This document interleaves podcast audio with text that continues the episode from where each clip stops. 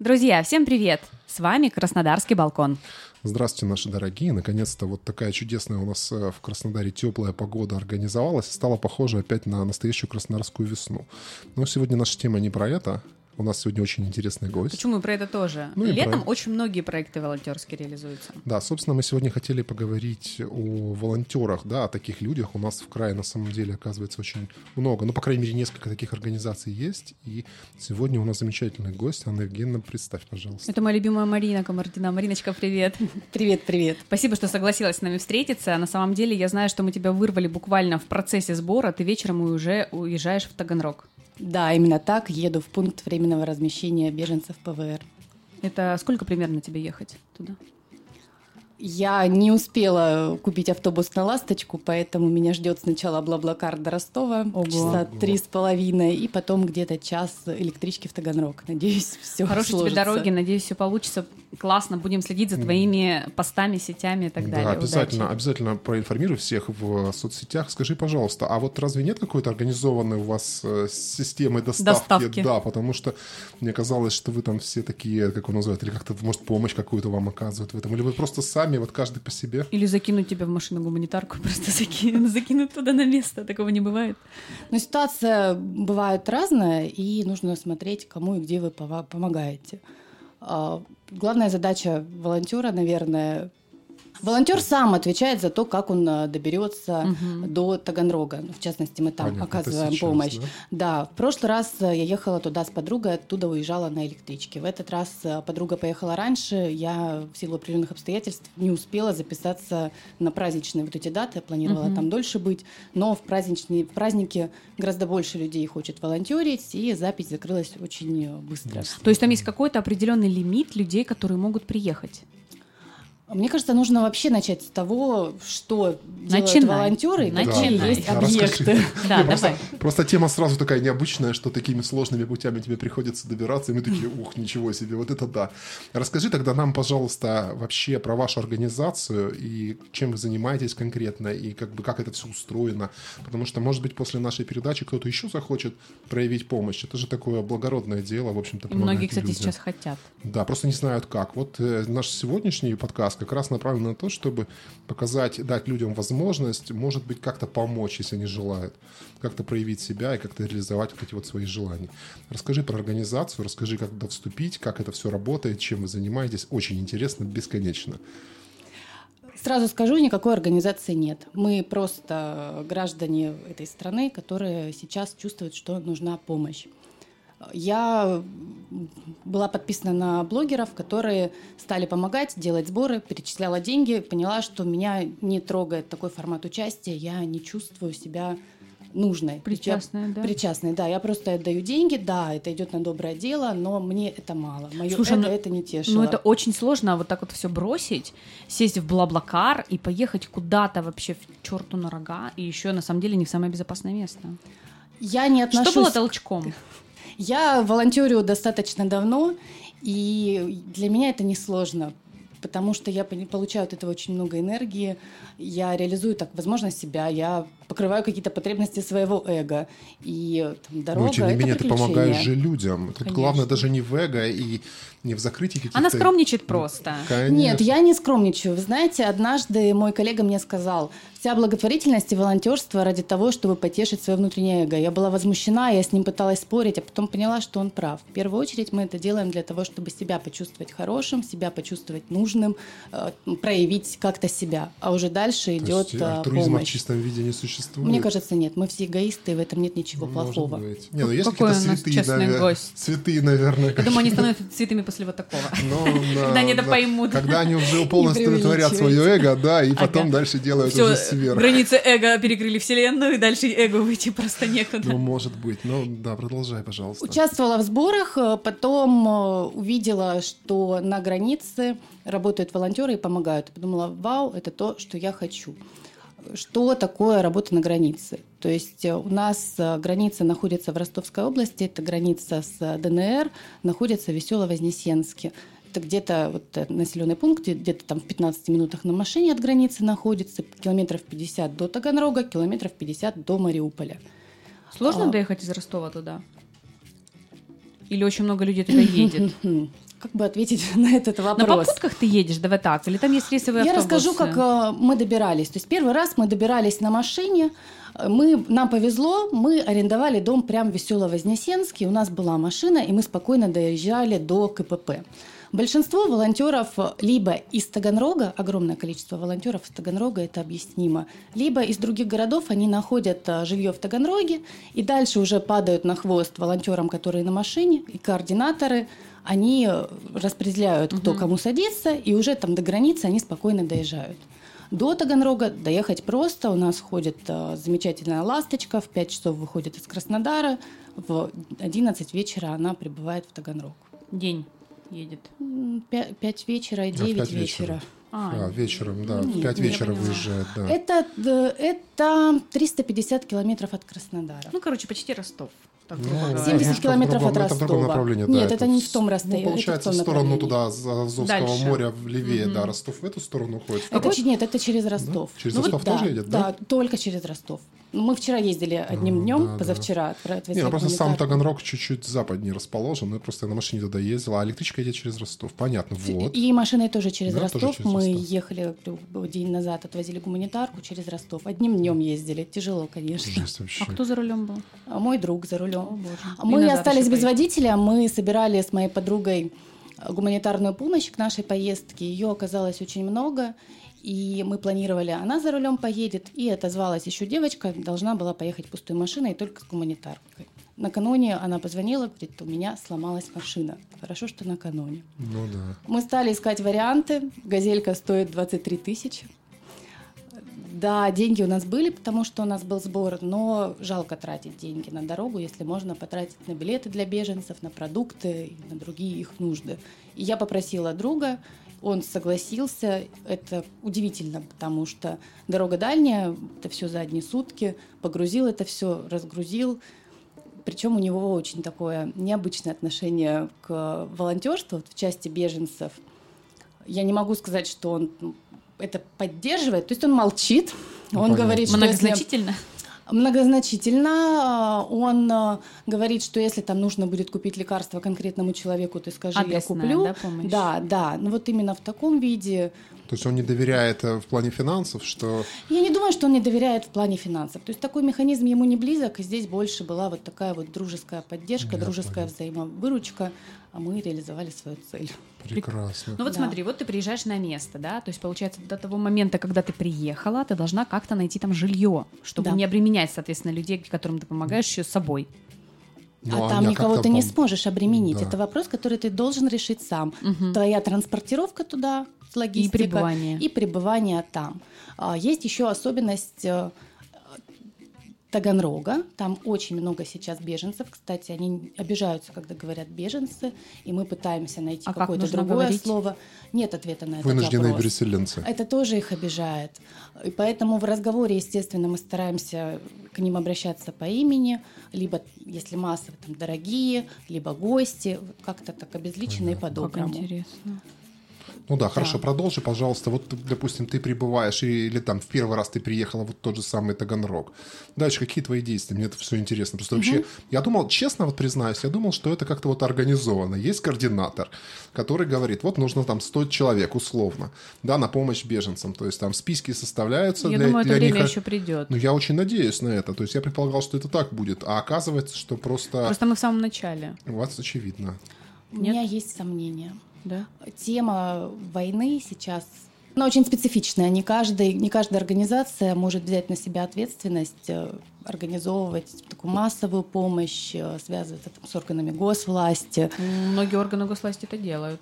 Ну, Я расскажу, как э, я это видела. Я сейчас еще вернусь к вопросу про жилье, потому что это важный момент. В Таганроге очень много людей, по крайней мере, там из Мариуполя, из ЛНР, ДНР. И проблема с арендом жильем очень острая стоит. Это и высокие цены, и самое банальное наличие мест там.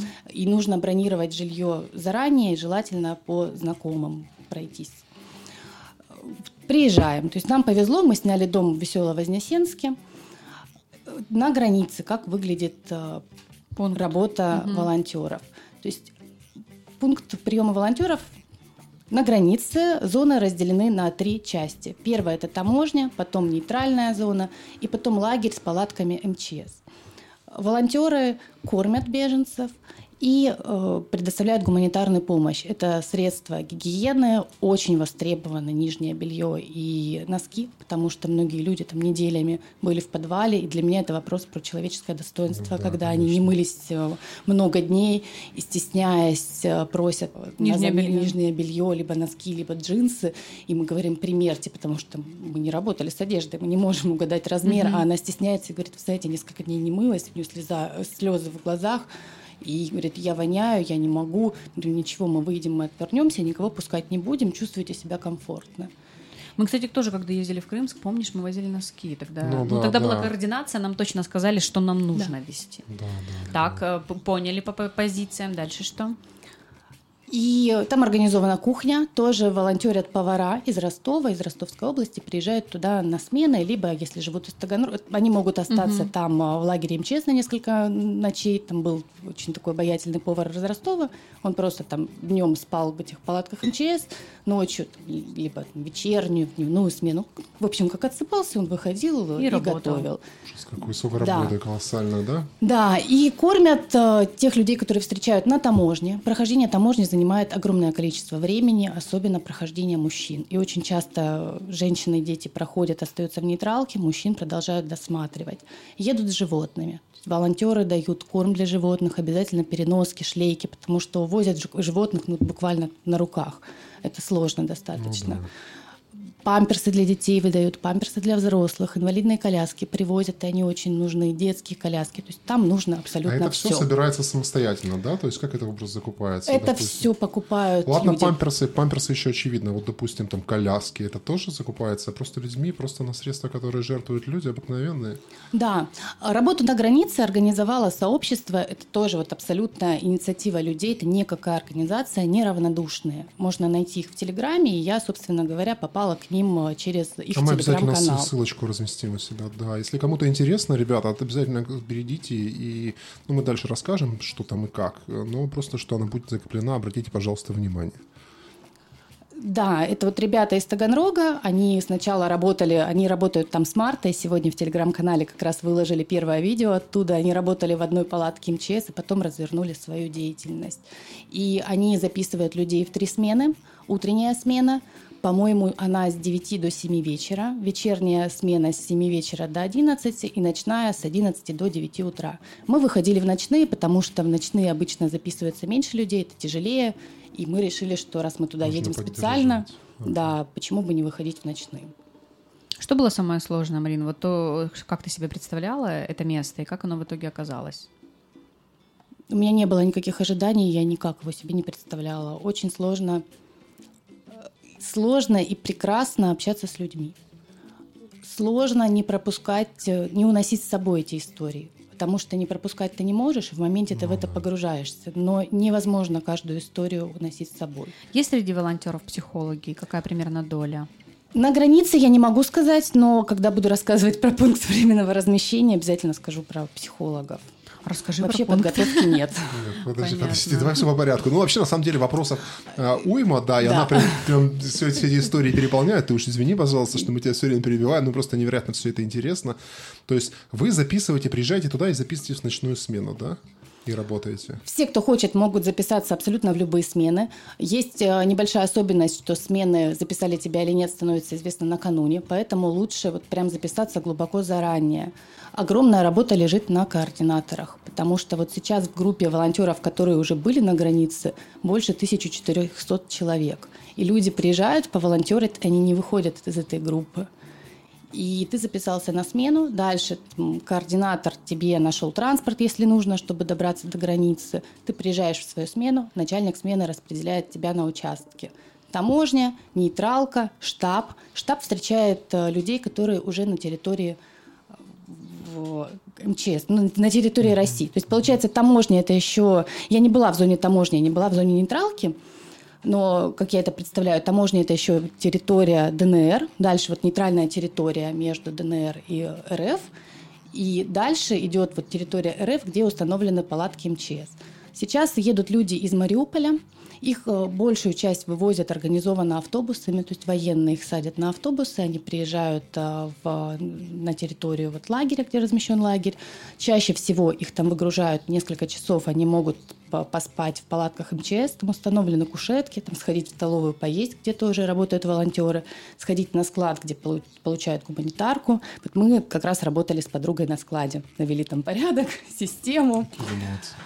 И вот потом, через эти несколько часов, приезжают другие автобусы большего размера, они собирают несколько групп и отвозят их в ПВР, пункт временного размещения в Таганроге. Там два пункта. Там находятся, по стандартам беженцы могут находиться до трех дней, но на самом деле их никто не выгоняет. И есть мой любимчик, он 7 мая отмечал месяц ПВР. Даже есть О, такое малыш. забавное звание у него, ветеран ПВР. Ну, как малыш, ему 66 лет. А-а.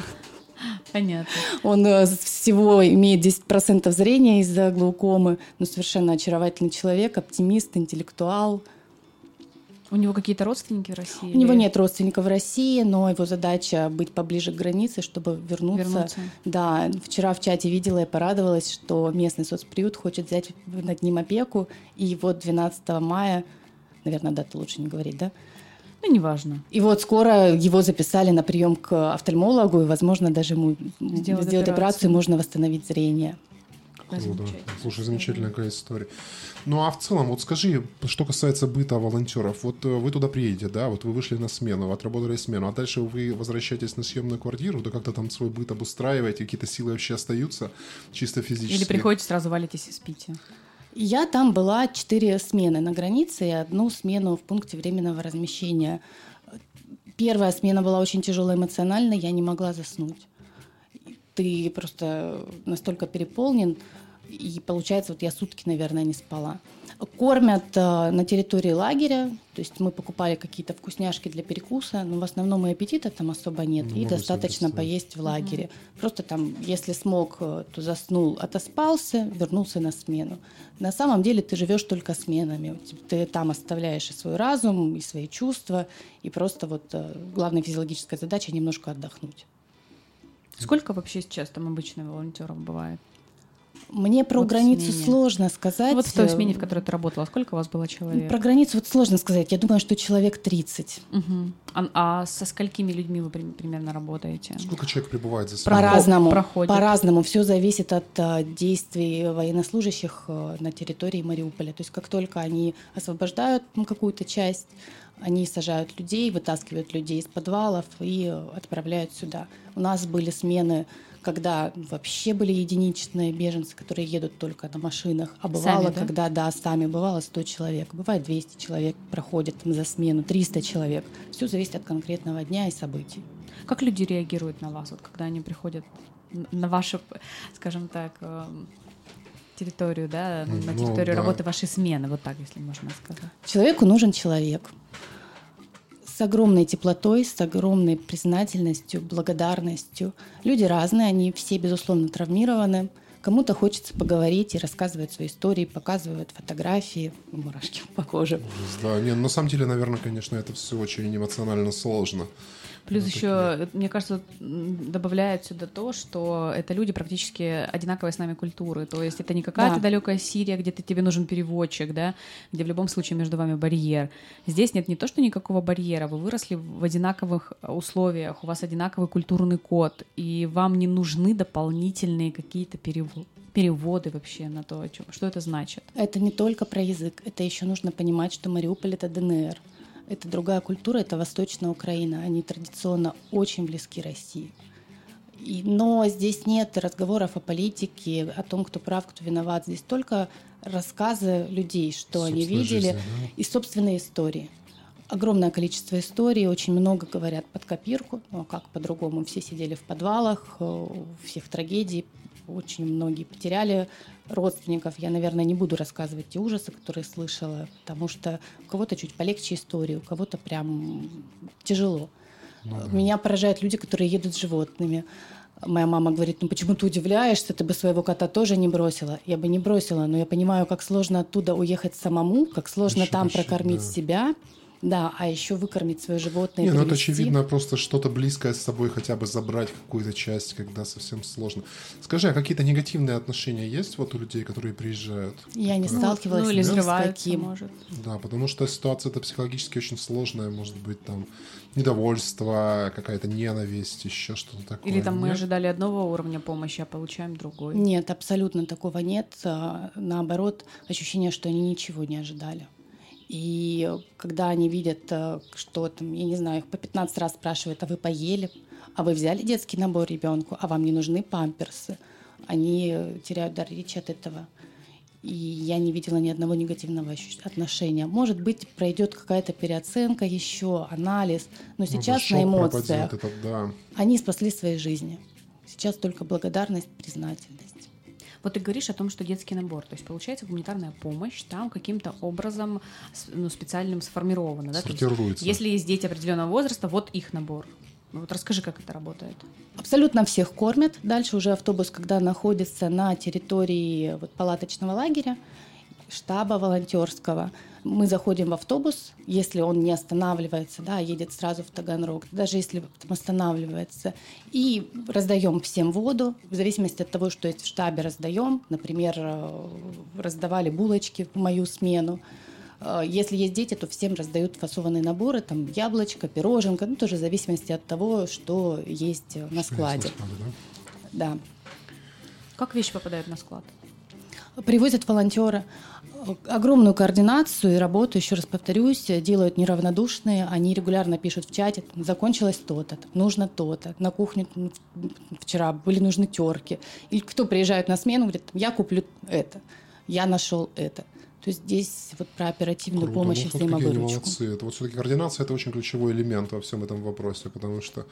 А скажи, вот ты не знаешь, я так понимаю, что это не единичный пункт пропуска, их много же, по идее, да, не только в Таганрог, их несколько должно быть, по идее. На территории России их несколько там, где есть граница. У То нас это, это только... Белгорода еще, наверное, да? Где? Белгород, другие регионы, да, да? Да, другие регионы. То есть в нашем ближайшем регионе только Таганрог? Только Таганрог, да. Прекрасно. Ну, наверное, какую-то связь вряд ли они держат, да, друг с другом? Почему? Наверное, какие-то там есть? А зачем связь? Везде свои волонтеры, я не знаю, есть ли там волонтеры или нет. Дальше могу рассказать про подпункт временного размещения в Таганроге. Есть угу. такие же в других регионах России. И там тоже есть волонтеры. У нас в крае есть такой пункт? У нас нет в крае, и я думаю, вы знаете почему. А нет, э, нет пункта временного размещения в Москве, в Краснодаре и, по-моему, в Санкт-Петербурге. Зависит Трех? это... От мнения губернатора? Не от мнения губернатора.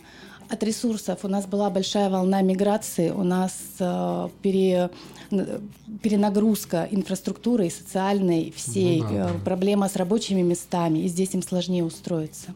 Ну, тут у них очень много родственников. Да, единично, если у тебя есть родственники, ты можешь поехать сюда, потому что как дальше, куда поступают волонтеры, какая им помощь оказывается, для угу. чего вообще нужны Нет, ну, это, на самом деле, ПВР? логично, да, это логично, потому что если у нас здесь и так э, куча иммигрантов разных, ну, как бы вообще иммигрантов, да, допустим, трудовых каких-то, или люди, которые переезжают из других регионов, огромное количество, то у нас, э, допустим, в школах детей устроить, это реальная проблема. То есть логично регионы, которые с меньшей нагрузкой перенаправлять эти потоки людей, чтобы... Ну, это средняя полоса, скорее всего, да, Воронеж? Это все что угодно. И средняя полоса, и Урал, Пенза, и даже Дальний Восток. Причем а, активно ходят такие, я их называю проповедники Дальнего Востока и Хабаровска, потому что есть э, специально программы переселения туда, а, а, людям дают подъемные достаточно большие средства, и они должны три года там прожить. То есть рекрутеры, да, какие-то? Да, да, mm-hmm. да. Но людям, которым нечего терять, потому что большинство есть, конечно, те, кто верит, что вернется в Мариуполь и будет восстанавливать жилье, но чаще всего это иллюзии. Мариуполь это был большой процветающий город, 500 тысяч населения, два огромных предприятия, новые дороги, новостройки. То есть там были люди с хорошим уровнем жизни. Угу. А сейчас, вот я видела эти фотографии, ну сложно поверить. Э, выжженное поле. Да, выжженное поле. Я не знаю, когда и в каком объеме это все будет восстановлено. И поэтому многие это понимают, уезжают. Я на границе видела семью, и, на мой взгляд, они настолько здраво размышляют, я прям внутренне аплодировала. Они говорят, мы поедем на Урал, потому что там много сталелитейной промышленности, мы работали в этом секторе, и мы там будем Есть востребованы. Просто, да? да, на мой взгляд, это супер здравый подход. Да, согласна. Я думаю, что именно по этому признаку, в том числе и многие жители Донецка уезжали тоже в угольные районы. То есть были такие прецеденты, да. И, ну, логично я хотела бы, знаешь, еще о чем сказать, Марин. А, вот э, можешь примерно описать день волонтера? Ну, так как у тебя там смена ночная была в основном, да? Вот смена волонтера. С чего начинается, как проходит, как вы получаете задание, куда вы идете дальше? Что-нибудь влияет на этот график? Например, встретили человека, с которым захотелось поговорить. Есть ли у вас какой-то лимит на время там с каким-то конкретным человеком? Вот хочется услышать в таком формате. Ну, я сейчас рассказываю исключительно про границу, потому что пункт временного размещения это совсем другая, безумно интересная история. Да-да-да. Скажешь, расскажешь. Вообще. Я, я вот, знаешь, э, смотрю на время, которое идет, и вот как будто буквально прилетело 25 минут, я боюсь, что мы в хронометраж не влезем, но если что, мы разобьем на две выпуска. части, да, потому что да. тема очень интересна, так что не скупись на подробности. Мы, если что, выпустим в двух э, в двух выпусках, и у нас будет еще больше контента. Я думаю, что мы потом еще поговорим с Мариной, Вообще, когда время это... пройдет. Возможно, у нее изменится представление, может быть, появятся новые волонтеры, новые пункты, или изменится организация как-то. Да, давай, давай ладно. Нам знать давай, да, давай продолжать. Это очень интересная тема. Ты такая умничка, что к нам пришла. Рассказывай про свой день, а потом про пункты размещения. День волонтера на границе. Мы вызвались на склад, и наша задача была, мы лично взяли на себя эту миссию, нам повезло, что перед нами ребята навели более-менее порядок, и мы поняли, м, нужна система. И просто эти дни наводили порядок, делали, создавали систему. Потому что когда нет людей, нет э, мариупольцев, достаточно скучно. И время летит быстро, если у тебя есть дело. К тебе приходят, тут приезжают, например, один, одиночные мариупольцы, либо люди, которые приехали автобусами. Если одиночно, то ты вообще не ограничен по времени. Ты спрашиваешь, что нужно, стараешься предложить абсолютно все, от зубной пасты до, я говорила, носки. Если с животным обязательно там корм, поводок, все на свете. И ты можешь пообщаться здесь с людьми видно, кто хочет сразу поговорить, есть те, кто не хотят говорить. Ты не пристаешь. То есть здесь главное просто быть рядом. Если приезжает автобус, это самая такая главная сложность. Люди идут толпой. И есть э, регламент, по которому нужно запускать там, по, одной, по одной семье. Честно скажу, мы его нарушали. И однажды мы чуть не поплатились за это. Пришла женщина, у нее 17-летний ребенок, который весит 30 килограммов. То есть мы ужас. понимаем диагноз, я не стала спрашивать, и она, знаете, она зашла, она такая вот стойкий оловянный солдатик. То есть вот по ней видно, что вот то, что произошло, для нее это просто одно из событий в жизни, потому что она живет с другим очень серьезным событием в жизни. И ей нужны были памперсы на 30 килограммов. И проблема в том, что это не детский уже размер – Угу. И не взрослый. взрослый. Да, слишком маленький для взрослого. Я, наверное, искала эти памперсы минут 20. И я понимала, что весь мой смысл жизни свелся вот просто к этим памперсам. У меня в какой-то момент было, было отчаяние. Ты заходишь на склад, и там ну, просто огромное количество этих памперсов. Вот ощущение, что можно открыть там... Магазин. Знаете, ларек Дим кофе. Угу. Вот его можно полностью затарить вот этими памперсами, это будет ларек памперсов. И я уже была готова разреветься, потому что я понимала, что ну а как она? А параллельно приехал автобус, и огромное количество людей, и моя подруга просто не справляется. И у меня и чувство вины перед ней, и чувство вины перед женщиной, что, черт, Нету я не могу найти памперсы. Но в итоге я нашла эту одну единственную упаковку. Это было огромное облегчение. Я очень благодарна моей подруге, что она не стала говорить, а где то там шлялась. И все закончилось хорошо. Так что день волонтера выглядит так. Встречаешь э, людей, выдаешь э, то, что им нужно. Если нет людей, то можешь сходить пообедать, можешь навести порядок, пересортировать что-то, записать, что нужно будет привести следующей смене, передать эту информацию старшему. И по времени общения ты вообще не ограничен. У нас э, был случай, зашла девочка, ее прям всю трусила. Она молоденькая, я бы сказала, что ей лет 18, оказалось там 20. Ну, не сильно ошиблась. Я ее посадила под обогреватель, было достаточно холодно тогда, и были пушки тепловые, посадила под тепловую пушку и, по, и подвела к ней свою подругу, потому что у Светы были наличные деньги, и мы, это тоже не разрешается делать, но мы давали некоторым людям, которым понимали, что вот прям... Тяжело. Нужно, да, мы давали понемногу денег. И она с ней разговаривала минут 30, наверное. И потом уже автобус пришел, она так подскочила, и, вы знаете, из палатки выходил совсем другой человек. То есть, То есть ей нужно было общение и надежда. Даже несмотря на то, что основной обязанности вашей это распределение этих ресурсов на складе, вы каждый человек там оказывает психологическую поддержку. То есть, в принципе, это, это все так или это вот сугубо ваша вот? Это все, это главная все, задача да? волонтеров. А их как-то готовят к этому?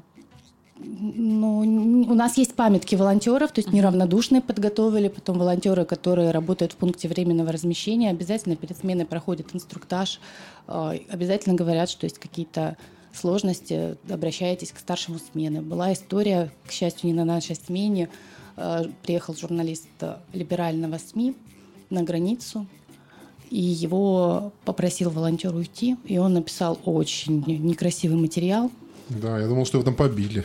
Нет, его не побили, а на, и потом э, между волонтерами разбирались, потому что это тоже же Конечно, негатив. это риск. Да, а оказалось, что он просто пришел делать шоу.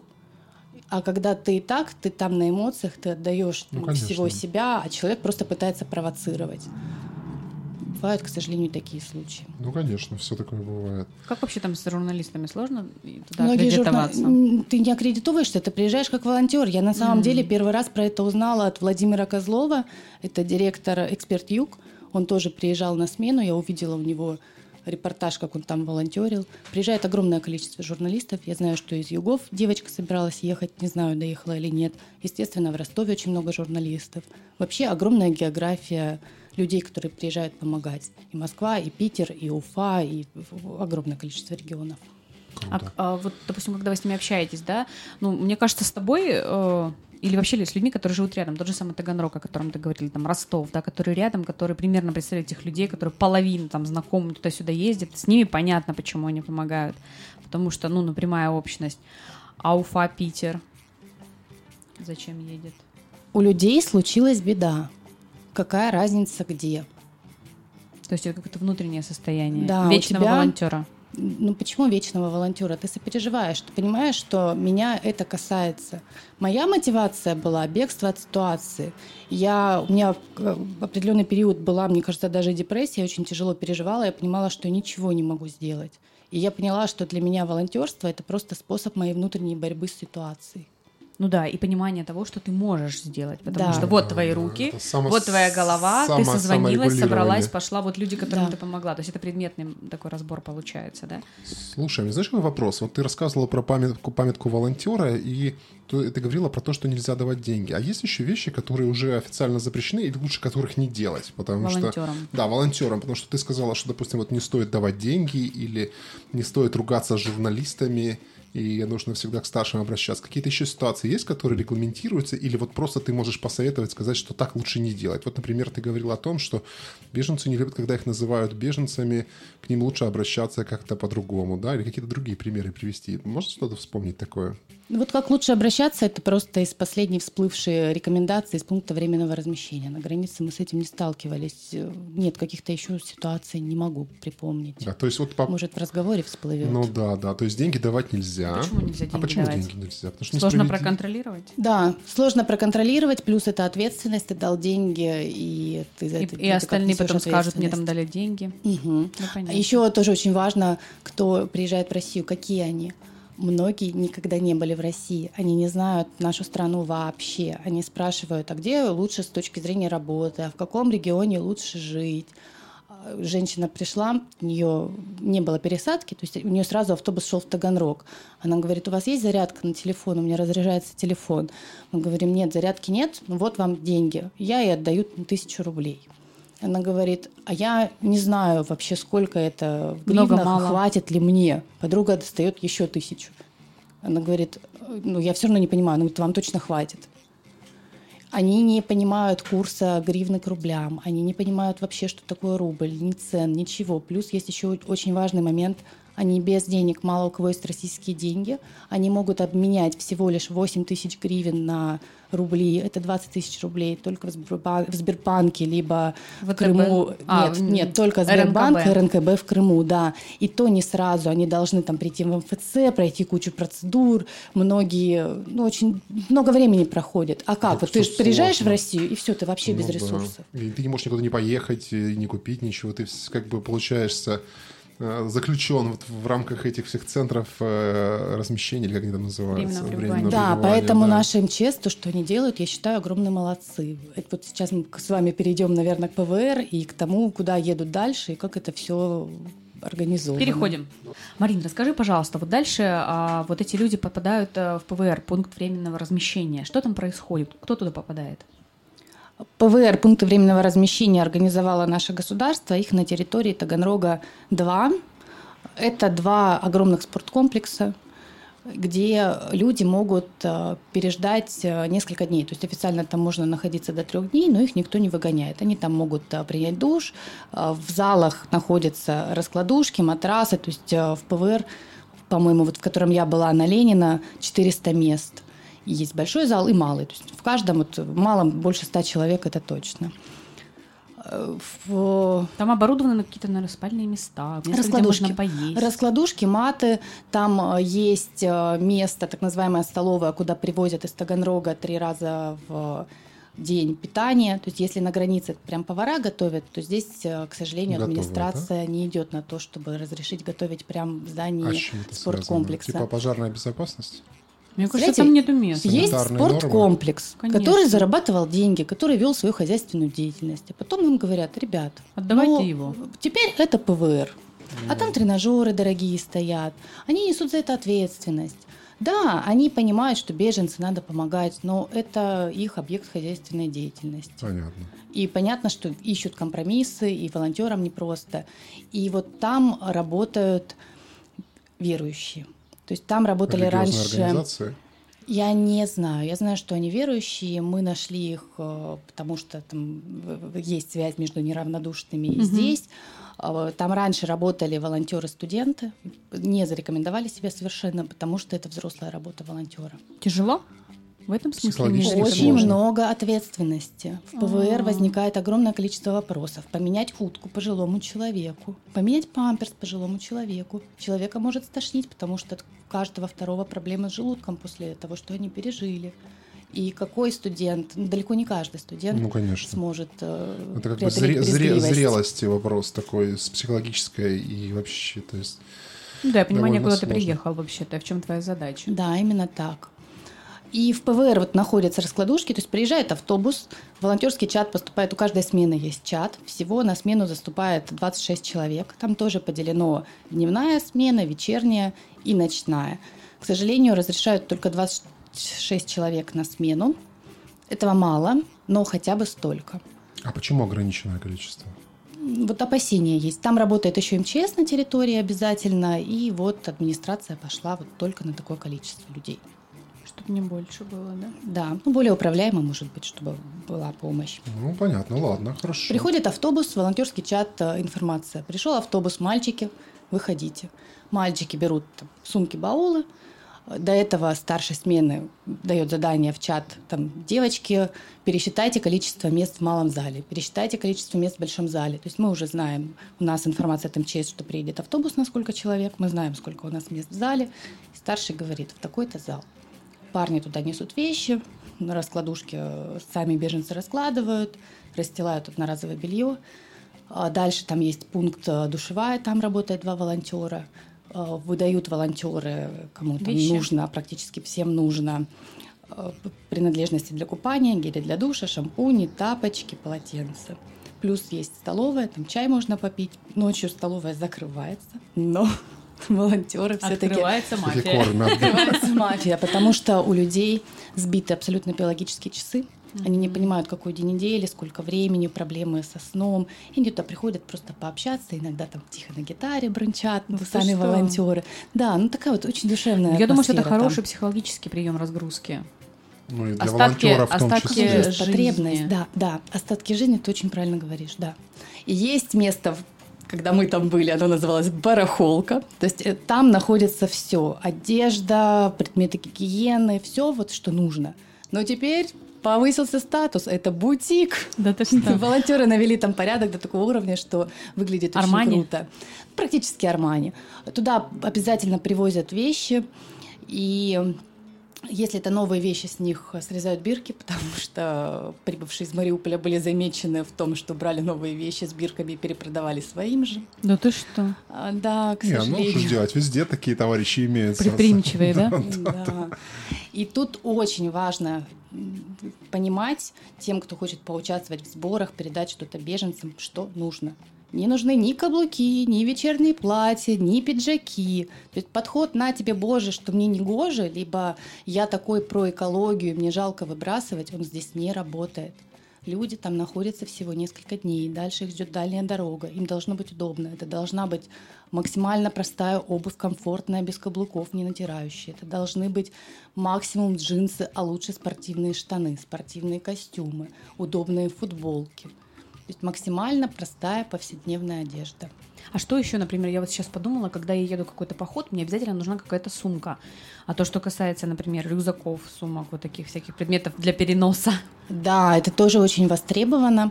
А, прям просят а, практически все переселенцы клетчатые вот эти вот сумки, челноки. Угу мы отвозили вот на днях гуманитарку, и прям под запрос мне приятельница передала чемодан. Я так посмотрела на фото, думаю, ну, Эмка, маленький чемодан, может, Эска, нормально. И тут же в чат приходит информация, нужен чемодан, у кого есть, либо кто готов купить. А мы, на, а мы должны ехать. Я говорю, о, я привезу Беру. чемодан, потому что семья ехала в Европу. Либо мне передавали вещи в двух спортивных сумках. Тоже смотрю в чате, пишут, такой-то семье находится там-то, нужна сумка. Окей, мы завтра привезем, моя подруга выходит в ночную смену, она передаст. Да, это очень востребовано. Даже маленькие сумочки, сумки для документов востребованы. Ну все, абсолютно. Очки бывают востребованы, слуховые аппараты. Но это такие моменты, которые ты не купишь про запас. То есть это приходит угу. какой-то человек, под, по конкретную, под конкретную потребность, да. Да, сегодня инсулин для женщины искали. Нашли? Да, нашли, нашли. Вообще есть сложности при том, что в России как бы в последнее время из-за санкций очень многие компании, фармкомпании, я имею в виду, да, сократили свои, а, скажем так, поставки, и очень многие российские сами жители говорят о том, что мало. Не усложняет, а я уверена, что усложняет эту работу, скорее всего, волонтерам. Как вы справляетесь с этой проблемой? С лекарствами, да, ты имеешь в виду да. лекарственные препараты? Я могу рассказать лишь одну историю. Приехала семья на границу, женщина взрослая после инсульта, ее дочка и зять. И мы усадили их э, есть. Очень позитивная семья, и мужчина был прям очень на нервах. И мы говорим, сядь, он говорит, нет, э, ну прям он очень сильно нервничал и говорит, мне нужно лекарство, я, к сожалению, забыла, как оно называется, его пьют э, люди, у кого проблемы с э, щитовидкой. Угу, Оказалось, э, очень распространенное лекарство. Оказалось, что у жены рак щитовидки был, и оно ей жизненно необходимо. Его отвели в медпункт, там дали кассетку с этими лекарствами, немного, потому что сейчас дефицит этого лекарства. Оказалось, он говорит – я готов поменять машину на это лекарство. Моя подруга его провожала, она говорит, оно стоит 75 рублей. Сейчас оно стоит 150, но все равно. Он говорит, в смысле? 75. Он говорит, мы уехали оттуда, потому что в Мариуполе не было этого лекарства. Моя жена без него не может. Все понятно. понятно. То есть все проще, чем да. кажется. Да? Но сейчас проблема с этим лекарством в России. У нас в России Я надеюсь, тоже, что да. она разрешится. Понятно. Скажи, пожалуйста, какие-то курьезные ситуации возникают вот в этих э, центрах временного пребывания, размещения? Были какие-нибудь на памяти смешные случаи, какие-нибудь что-нибудь позитивное? Потому что, не, понятно, что ситуация такая не особо смехом, смеху располагает, но я так понимаю, что все же люди, все обычные находятся в житейской ситуации, пусть сложной, но какие-то курьезы, какие-то смешные ситуации, что-нибудь запомнилось тебе? Ну, я в ПВР была только одну смену, сейчас поеду снова на четыре смены. А, была ситуация, я вызвалась дежурить э, в ночную смену, в малый зал, э, люди уже спали. И я захожу в зал и смотрю сфинкс в одежде, такой деловой, а у меня тоже сфинкс. То есть кошка, это... надо пояснить да. людям. Это не полноразмерный сфинкс.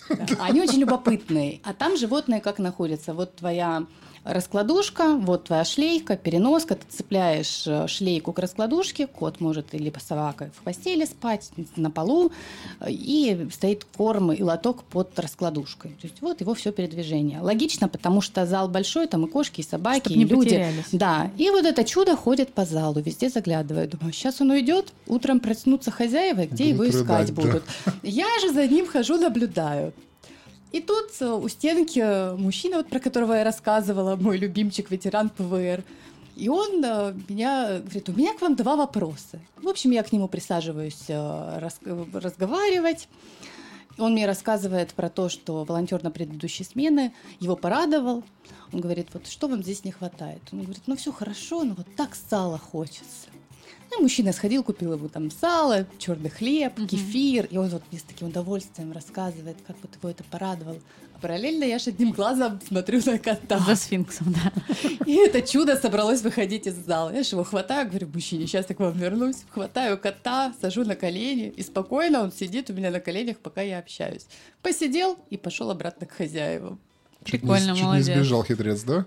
Тоже хотел Любопытный, сбежать, да, злодей Скажи, пожалуйста, вот эти люди, когда там пребывают, да, какое-то время, так понимаю, что у, у кого-то есть конкретная идея, а вот те, которые не знают, что им дальше делать, каким дальше образом они куда-то там доставляются? Я так понимаю, что у них же нету ни денег, ты говорил о том, что очень незначительную сумму можно поменять с э, гривен, да, гривен? Ну, кстати, они очень многие переезжают в Европу. Э, я, Нет, например, ну... вот, ну вот наша знакомая, как я называю, зеленчица, у которой я клубнику покупаю, она тоже из Мариуполя, и у нее родственники, она сидела, их ждала. Они у нее уехали в Швейцарию, причем она их здесь оформляла, она говорит, очень тяжело как-то оформлять это все происходит. И отправила их туда. А как, э, вот ты как раз говоришь Нет, про то, как да, они, вот куда они деваются из этого Хорошо, центра? вот при, прибывают люди, предположим, у которых вообще нет денег, да, я понимаю, что кто-то срывался с места просто вообще в чем был, и либо в автобусах, либо собственным транспортом, либо на каких-то попутках добирался. Каким дальше образом происходит их перераспределение, да, вот там по России их дальше отправляют, так понимаю, ты говорила, что и на Дальний Восток они едут. Ну, если соглашаются, я так понимаю. То есть как это работает? А как это работает? То есть есть люди, у которых э, есть э, семьи в России, родственники какие-то, и они спокойно могут сразу ехать к ним, минуя ПВР. Либо есть семьи, которые заезжают в ПВР, там, несколько дней побыть, душ принять, просто понять, что происходит, Прийти и дальше, себя, да. да, и дальше едут сами. Э, есть люди, которые приезжают в ПВР, у них есть деньги на билеты, например, они знают, куда они поедут, но опять же вот проблема наличка есть, карт нет, интернета, ну ладно, интернет есть. Телефон, Кстати, да, всем, карт? Э, ну телефоны есть, кстати, всем дается бесплатно связь, и на границе есть пункты, где дают симки, и в пункте временного размещения есть люди, которые дают бесплатно симки. И у меня был случай, меня попросил мужчина купить э, билеты в Тверскую область, у него там мама живет и брат, и он с сыном хотел туда поехать. Сложно мне было первый раз, потому что ему настраивали мобильный интернет, чтобы я могла перекинуть ему билеты. То есть я по факту покупала деньги со своей карты, а он мне передавал наличку. И, ну, это люди, которые знают, куда ехать. А как оформляется? Это же ну, просто по паспортам украинским их да, точно да, так же да. без проблем оформляют, да? Да, абсолютно. Единственное, вот последнее нововведение, я расскажу прям подробно про Европу, это тоже очень интересно и важно. И раньше они могли спокойно ехать на поезде в Беларусь, чтобы выезжать в Европу. И с последнего нововведения вот прислали в чат, что, к сожалению, больше нельзя. На РЖД запретили продажу билетов э, иностранным гражданам. Как им теперь добраться? На автобусах, на машинах. А, есть волонтеры, которые прям занимаются переправкой людей за границу в разные города, и в том числе и в Армению, в Грузию, Грузию ну, понятно, Турцию, Казахстан Польшу. в том числе. Казахстан да. нет, нет, он не востребован. Польша самая востребованная. И даже организовывают э, автомобили там микроавтобусы и бесплатно для многих. Слушай, а вот я не, понял, я не понял, то есть РЖД вообще запретила покупки для иностранных граждан билетов Билеты. по территории ну, для Российской украинцев Федерации? точно, да. Да, как странно. Ну, если это, мы хотим их это доставить... безопасность. Нет, Саша, это вопрос Да, если мы хотим доставить людей на, куда-то на Дальний Восток, то извините, как они туда поедут. Внутри можно. И вторая проблема а, еще можно. для них по России, конечно. А-а-а. И вторая проблема сейчас еще с Калининградом. Кто хочет уехать в Калининград, это тоже поездом нет, только самолет. Самолет цены сразу на билет. Ну, да. И плюс закрытый аэропорт в Ростове. И везде там дальше, и в Брянске, и в Белгороде, и в Курске, и в Воронеже. Да. То есть им только до Москвы ехать. И вот они находятся в пункте временного размещения, и дальше МЧС формирует железнодорожные составы. То есть в разных городах России организованы пункты временного размещения на более долгосрочный период. Это сделано на базе гостиничных комплексов, баз отдыха и прочее. И параллельно уже готова, в идеале готовая инфраструктура, то есть МФЦ, а, службы соцподдержки разные, биржа труда. То есть в идеале человек должен приехать, ему должны помочь с документами, он оформляет статус беженца, то есть отдает свой паспорт а, ДНР, получает а, карточку, то, что он беженец, это не значит, что он у нас в стране в заложниках. Это просто значит, что здесь он пользуется льготами, положенными беженцам. Если он хочет вернуться домой, он спокойно приходит, отдает свою вот эту карту беженца, получает паспорт и едет дальше куда угодно. И вот когда он проходит эту процедуру, он может вот оформить э, мат-выплату, это 10 тысяч на человека, Но в некоторых регионах очень долго ее оформляют, получают. В Таганроге с этим проблем нет, а в других регионах во многих есть. В идеале в этих пунктах временного размещения тоже работают волонтеры, но вот вчера читала в чате, в некоторых регионах прям проблемы. И волонтеры держат связь со своими подопечными. Ты пока находишься в ПВР, со многими успеваешь угу как-то... Сдружиться. Не ну, то, что сдружиться, быть в контакте. Ну, контакты просто, да, какие-то записать. Ну, вот я общаюсь, например, с мужчиной, который в Тверской области, они дальше с сыном хотят ехать в Польшу. И мы с ним там, созваниваемся, я ему уже нашла контакт, который ему поможет уехать. Просто я понимаю, что у них происходит. И так каждый волонтер. Мы несем ответственность за людей. И там, спрашивал Саша, что важно, какие есть правила. Очень важное правило – не обещать, если не можешь сделать. Если ты ну, что-то пообещал, да. да, ты обязан это сделать. Это справедливо. Очень интересно. Слушай, скажи мне, пожалуйста, знаешь, а что вот за люди, сами волонтеры, с которыми ты встречаешься? Там же с разных регионов.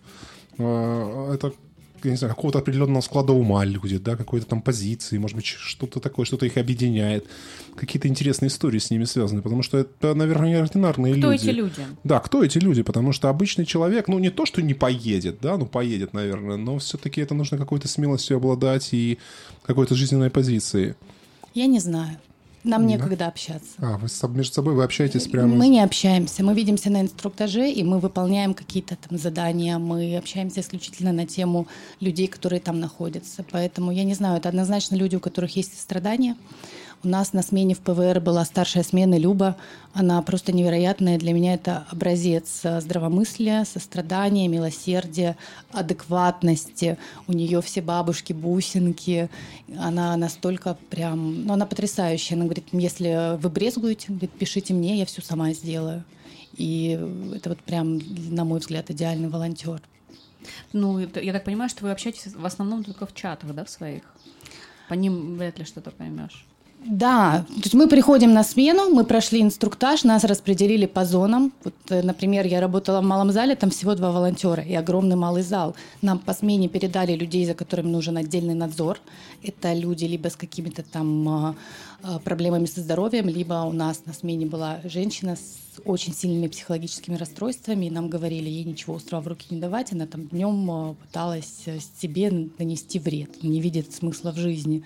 И, естественно, ты получаешь вот особенных людей, и твоя задача там за смену особенно за, за ними следить. смотреть. А да. куда они потом дальше идут? Ну, по-разному. И соцслужбы готовы принимать угу. дальше. Ну, вот как история с моим 66-летним Сергеем Егоровичем, что его готовы взять Понятно. Смотри, я знаешь, какой сделала вывод? А, если вы там друг с другом не общаетесь, я имею в виду волонтеров, а, работа сложная и психологически, и физически, то я для себя делаю такой вывод, что а, комфортнее, проще и эффективнее будет ехать с кем-то знакомым, вот как ты едешь с подругой, да, что вы хотя бы друг друга можете там поддержать в какой-то ситуации. Я бы так не сказала. Ты, с одной стороны, отдаешь силы, энергию, эмоции, Э, людям, приехавшим в нашу страну, а с другой стороны ты наполняешься.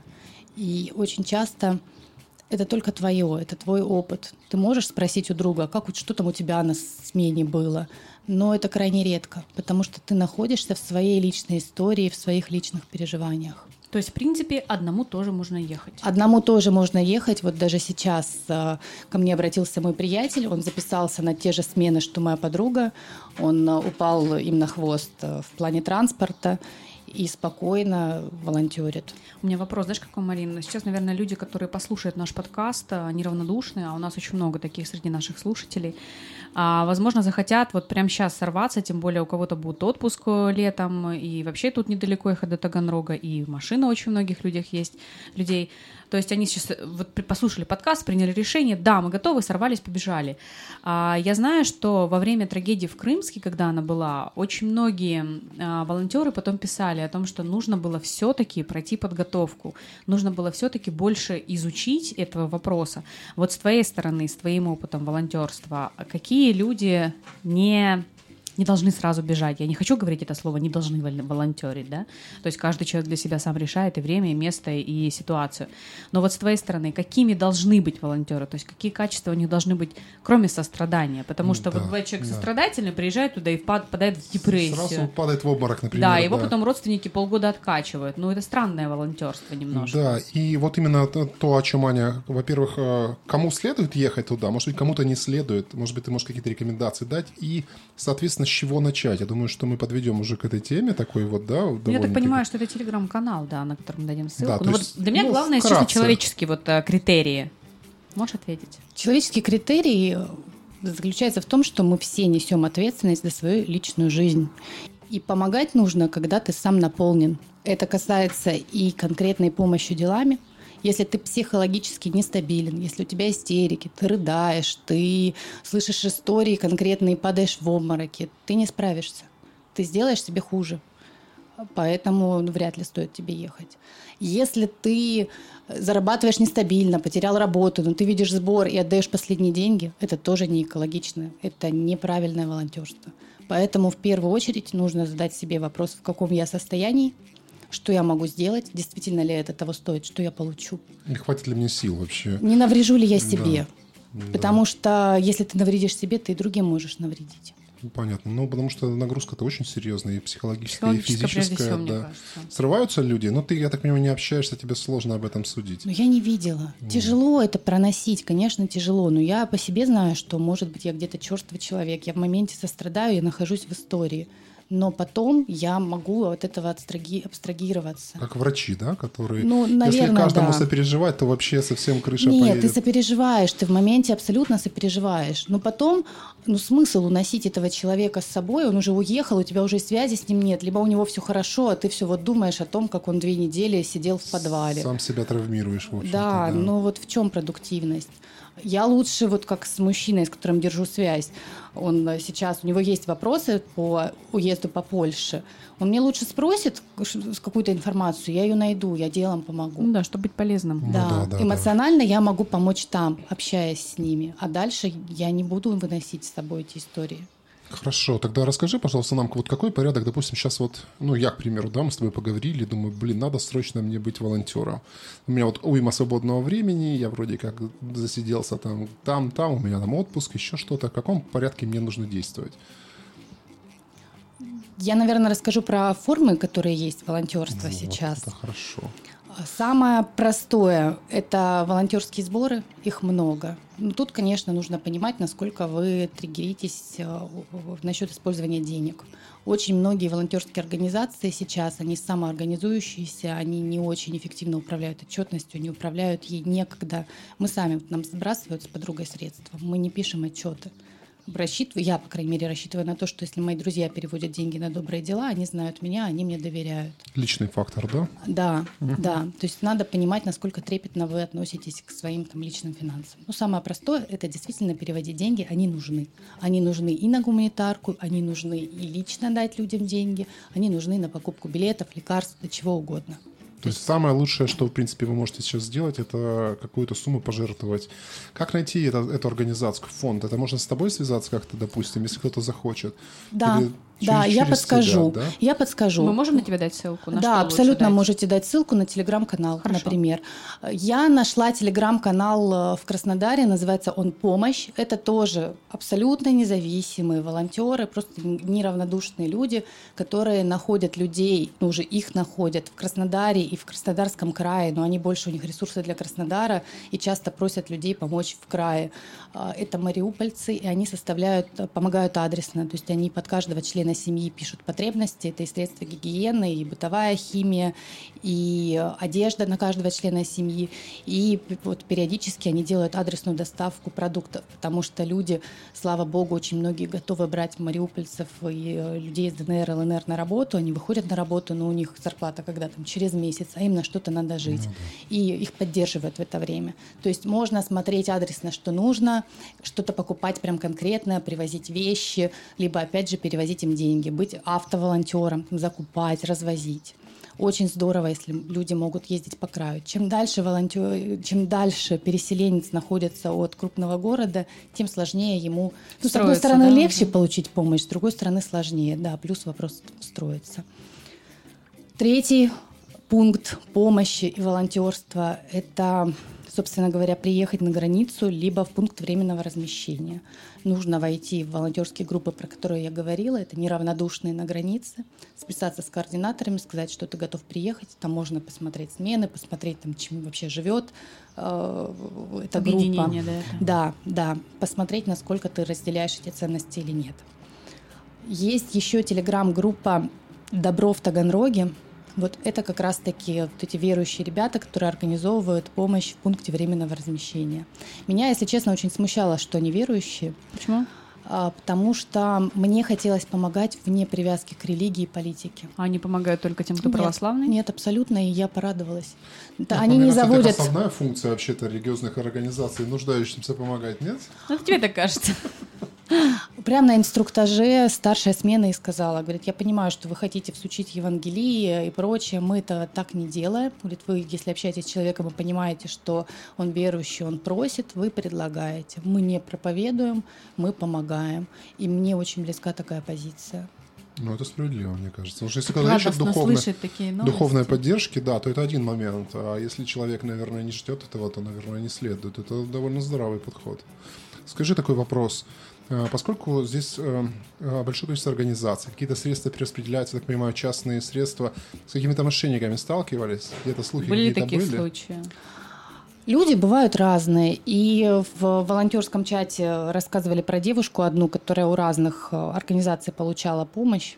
Потом исчезла без следа. Нет, она не без следа, просто здесь возьмет, здесь возьмет. Ну, ты никак, ты не застрахован от таких людей. Ты просто принимаешь на себя, ты делаешь выбор либо ты окей с тем, что ты можешь быть обманут, либо там один беженец получит там три продуктовых набора, а кому-то это не достанется, но ты все равно кому-то да поможешь. Либо ты не окей и вообще никому не помогаешь. Не, ну это совсем такая тема. А, скажи, с государством как? Какие-то средства государства? Ну, с МЧС, именно... я так понимаю, взаимодействуют, да? Нет, ну, МЧС понятно. А они какие-то материальные ресурсы распределяют? То есть дают там еду, покупают какие-то принадлежности? Или это все на, на добровольной основе организуется среди волонтеров, то есть среди просто люди собирают. То есть ты говорила про эти склады, да, продовольствие, там одежда, еще чего-то. Это все на добровольной основе собирается или это частично как-то государство все это спонсирует? Это все на добровольной основе. Помощь государства, которую я видела, это вот оборудование, собственно, вот этих пунктов временного размещения, это вот эти железнодорожные составы в разных городах России, это пункты временного размещения в разных городах России. Да, да, это организация социальных структур.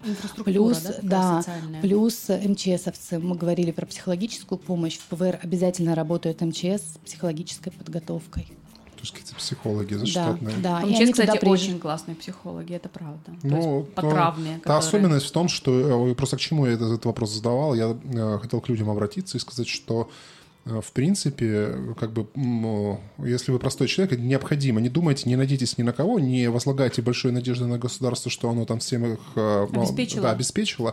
То есть, если есть физическая возможность, какие-то средства, какие-то деньги или какая-то еще там, не знаю, какая-то материальная поддержка, она будет очень полезна, потому что этого всего не хватает. Во-первых, заставлять людей э, мы не можем, каждый делает то, на что откликается. Во-вторых, хочу рассказать историю своей подруги. У нее особенно ребенок.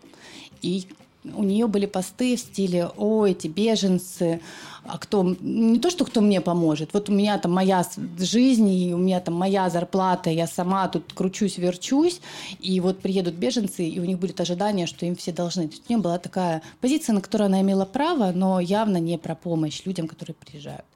Вчера она мне сделала перевод. Ну вот, видишь. Что сказала? Ничего не сказала. А просто... это, был, это был молчаливый я, я, Нет, я не стала ее спрашивать. Она, у нее были проблемы с переводом э, организационно. Она просто там уточнила, и все. Я не стала ничего говорить. Но я внутренне ей аплодировала. Ну, всегда ну, можно, хорошо. мне кажется, добрыми делами можно любое мнение изменить. Это довольно-таки нормальный ход. Да, ну так что на самом деле, если что, если не стесняйтесь, я думаю, что эти люди, которые занимаются, покупают эти средства, они же тратят колоссальные какие-то ну, ресурсы, ресурсы на это все, да, и даже небольшая какая-то помощь, там, я не знаю, в тысячу рублей, там, в две тысячи рублей, это будет довольно-таки ощутимо и полезно. Да, это... еще хотела добавить про а, то, что нужно передавать. На мой взгляд, а, очень много людей действительно заняты добровольно в волонтерстве и тратится большой временной ресурс на сортировку гуманитарки, например. И когда я первый раз э, ехала в Таганрог, я пошла в Ашан, потратила в два раза больше, чем хотела, чем планировала, и мне хотелось всего по чуть-чуть. Угу. Волонтеры вывешивают списки, что надо, поэтому очень легко приобрести Понятно, действительно нужные вещи. Не нужно покупать ненужное. Нет, не про Понятно, что не нужно покупать, не нужно, это обязательно. В лаковые сапоги на каблуках, забудьте про них. И там то, что вышло из моды пять лет назад, пожалуйста, уважайте людей. Если оно вышло из моды, то человек, это, ну, стрёмно это отдавать. Я про то, что вместо того, чтобы купить три дезодоранта, пять трусиков, десять носочков, одни памперсы, да, лучше взять одну щетки, позицию. Да, да. Лучше... Проще будет потом на складе с этим всем работать. Да, да? нужно это все, абсолютно все, абсолютно всегда, но когда придет одна коробка чего-то. Волонтер на складе ее поставит, там зубные щетки к зубным щеткам, да. и у него будет время дальше сортировать. А не когда пришло, пришла одна зубная щетка, там два, два порошка для стирки, там, понятно, там три рулона туалетной бумаги, он полдня провозится с тем, чтобы эти все пакеты коробки разбирать. Так что уважайте люди чужой труд. Если Берегите хотите время. помочь, да, да, да. Так что старайтесь помочь. Марин, спасибо тебе большое. Я знаю, что у тебя буквально там по секундам рассчитано время. Сегодня ты уже опять едешь туда, на свою вахту. Хочу пожелать тебе здоровья, прежде всего, потому что оно нужно тебе и твоим подопечным, которых ты ведешь. Ну и, конечно же, вот такого вот эмоционального подъема. Мы тебе очень благодарны, что ты пришла к нам, рассказала всем нашим слушателям, как просто сделать жизнь и свою, и жизнь тех людей, которым это правда нужно, более ценной. Спасибо. Да, на самом деле получился очень такой душевный разговор. Я так прям вообще тронут, и меня это прям даже зацепило. Огромное тебе спасибо, очень интересно. Еще бы с удовольствием с тобой общались. Знаем, что у тебя ограниченное время. И что я тебе пожелаю? Хорошей дороги, пусть у тебя все сложится. Ты большая умничка, очень приятно было разговаривать. Надеюсь, это было интересно нашим слушателям. С вами был Краснодарский балкон. Всем всего доброго. Что скажешь напоследок нашим ребятам? Огромное спасибо, что позвали. Мне было безумно интересно. Вашим слушателям хочу пожелать осознанности. Если сердце требует добрых дел, будьте смелее, делайте. Если есть сомнения, лучше не делайте. Это был Краснодарский, Краснодарский балкон. балкон. Всем пока.